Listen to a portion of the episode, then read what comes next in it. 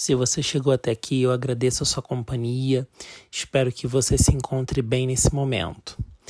Bem, é, para poder falar sobre vários assuntos e todos eles assim frutos de alguma reflexão, de alguma coisa que me tocou, eu resolvi trazer hoje o assunto o fim.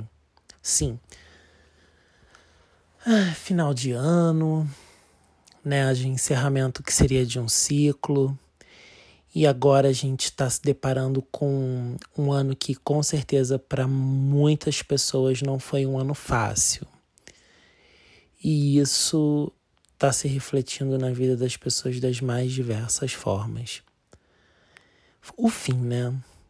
É, o que, que é o fim? Para muitos, é realmente né, o entendimento do encerramento de um ciclo. Para outros, né, carrega uma dor, um sofrimento, não só quando é um fim cronológico, mas quando é o fim de uma relação, ou até mesmo mais triste que é o encerramento de uma vida, né? Bem, esse ano de 2020 com certeza escancarou todas as nossas todas as nossas mazelas, né? Fez a gente se olhar, ter mais tempo para ficar consigo mesmo. A gente teve tempo de poder se querer, querer se gostar mais, não se suportar, não entender quem é você, ou o que, que você está fazendo nesse espaço.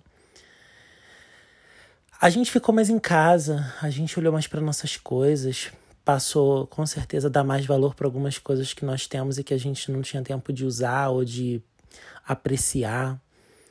A gente tentou criar conexões e eu acho que foi um ano que, de uma certa forma, fez com que todo mundo, de alguma maneira, muito ou pouco, olhasse mais para dentro de si. E por que, que eu começo falando sobre o fim? Bem, não à toa a gente está no final do ano, e se fosse um ano como os outros anteriores, a gente poderia estar tá fazendo várias considerações e ponderações sobre êxito nas metas ou fracasso, e no entanto, o que fica é muito mais do que isso, né? Uma reflexão sobre realmente sobre a vida. Uma vez eu compartilhei né, uma, uma imagem e depois eu vi que uma escritora que eu admirava muito, que eu admiro muito ainda, mas que ela faleceu, a Fernanda Young, ela compartilha no feed dela que é Horus Boros, que é uma serpente mordendo o próprio rabo. Significa que todo final já contém em si seu início e todo início já contém em si o seu final.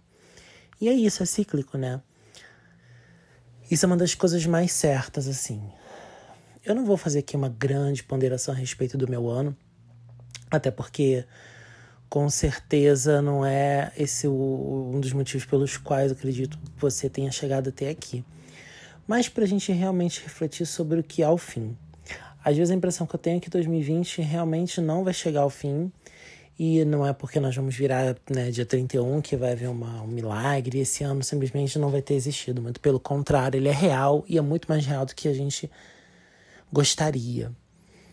E o fim, né?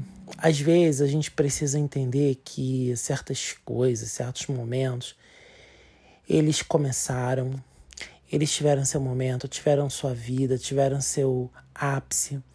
Em algum momento começaram a se encaminhar para o fim. E aceitar isso dói muito. Dói muito porque quando você pensa no fim, você, né, como eu disse anteriormente, a gente pode associar até uma morte, alguma coisa assim. Só que quando a gente pensa no fim pela essa, pela essa perspectiva, por exemplo, como a da Horus Boros, a gente pode pensar que nesse final, por mais doloroso, já tem ali um, um início. E esse início esse novo recomeço, ele traz muitas perspectivas, muitas esperanças. A gente tem a possibilidade todo dia de ser melhor do que a gente foi ontem, ou pelo menos de tentar. E é isso que eu espero para esse ano de 2021, que a gente possa tentar ser um pouco melhor, pelo menos do que a gente foi ontem ou anteontem. Pensar que a gente pode tentar, de alguma forma, encarar esse fim de ciclo como uma chamada, como uma forma de olhar para dentro de si e tentar entender tudo isso que está acontecendo à nossa volta, né? E tentar se entender nesse tempo e espaço, que eu acho que é uma das coisas que a gente tentou fazer o ano inteiro, né? Bem, todo início já contém em si o seu final, e todo final já contém em si o seu início, né? É o ciclo da vida. É o ciclo gerador. E, bem, eu espero que esse ano de 2021 ele traga coisas muito boas, muitas esperanças, que a gente possa, enquanto humanidade, entender que o que a gente faz afeta diretamente o outro. A gente acha que é indiretamente, mas é diretamente a doença está aí para mostrar isso. Que quando a gente não pensa no próximo, isso afeta ele diretamente. E para a gente pensar realmente o que, que a gente quer para a gente mesmo enquanto pessoa, não vou falar nem só enquanto coletivo, não. O que, que a gente quer construir enquanto pessoa, rever nossas prioridades, entender que hum, às vezes coisas que tinham tanta importância como mágoas, como, sei lá, prioridades que a gente dava mesmo, elas não têm tanta importância assim, né? É isso, gente. Esse é o primeiro podcast falando sobre o fim é, de uma forma assim super como a gente está podendo fazer na pandemia, de uma forma super improvisada. Eu espero que você ou vocês fiquem bem, se encontrem bem nesse final de ano com as suas famílias, fiquem em segurança. Não é brincadeira, porque eu espero ter vocês aqui como ouvintes durante muito tempo, certo? E é isso, galera. Mais reflexões eu vou trazendo. Se vocês tiverem alguma sugestão, eu super tô aberto. É só me procurar nas minhas redes sociais, tá? Arroba eu.gurramos, que é o meu Instagram. Só ir lá no direct, se quiser trocar uma ideia, a gente tá aí. Valeu, galera. Um super beijo. Até a próxima. Tchau, tchau. Olá, você que está comigo aqui. Hoje, nesse episódio, nós vamos falar sobre hipocrisia. Bem, Segundo o dicionário, hipocrisia vem do ato de dissimular, falsear os sentimentos, fingir. Bem, vocês devem estar se perguntando por que desse tema. E eu vou falar para vocês que esse tema vem a calhar por conta de tudo que a gente está vivendo hoje em dia. Será mesmo que quando a gente fala de viver a nossa própria vida, nós estamos sendo hipócritas? Ou será que não?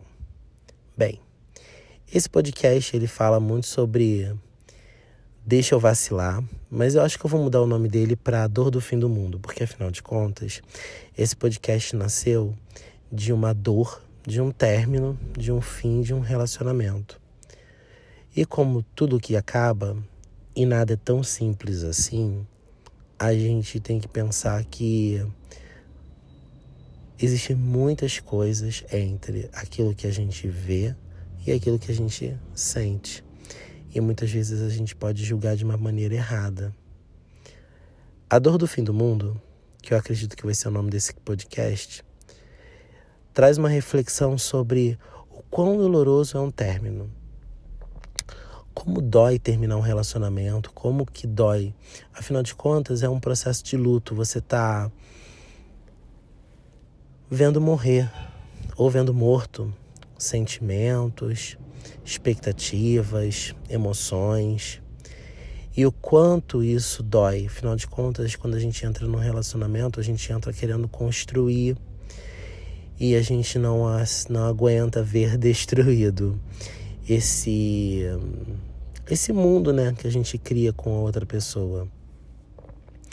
Eu quero muito falar sobre relacionamento, eu quero muito falar sobre algumas experiências, mas eu acho que isso vai vir aos poucos e com o tempo. Mas uma coisa é certa: a gente, quando termina, a gente termina não só com o outro, mas com uma parte da gente também. E que parte é essa? Geralmente, aquela parte que sofreu muito, que se sentiu de alguma maneira prejudicado ou, ou enfim, a gente também termina com uma parte da gente. Todo relacionamento é uma construção de referências, de coisas positivas. E quando você fala acabou, Você se vê num vácuo, você se vê num vazio e você fica pensando: será mesmo que isso vai ser bom para mim? Bem, isso é uma resposta que só vivendo para saber. Algumas pessoas demoram para assimilar e outras nem tanto, mas a questão é que a dor do fim do mundo ela vai ser diferente para cada pessoa.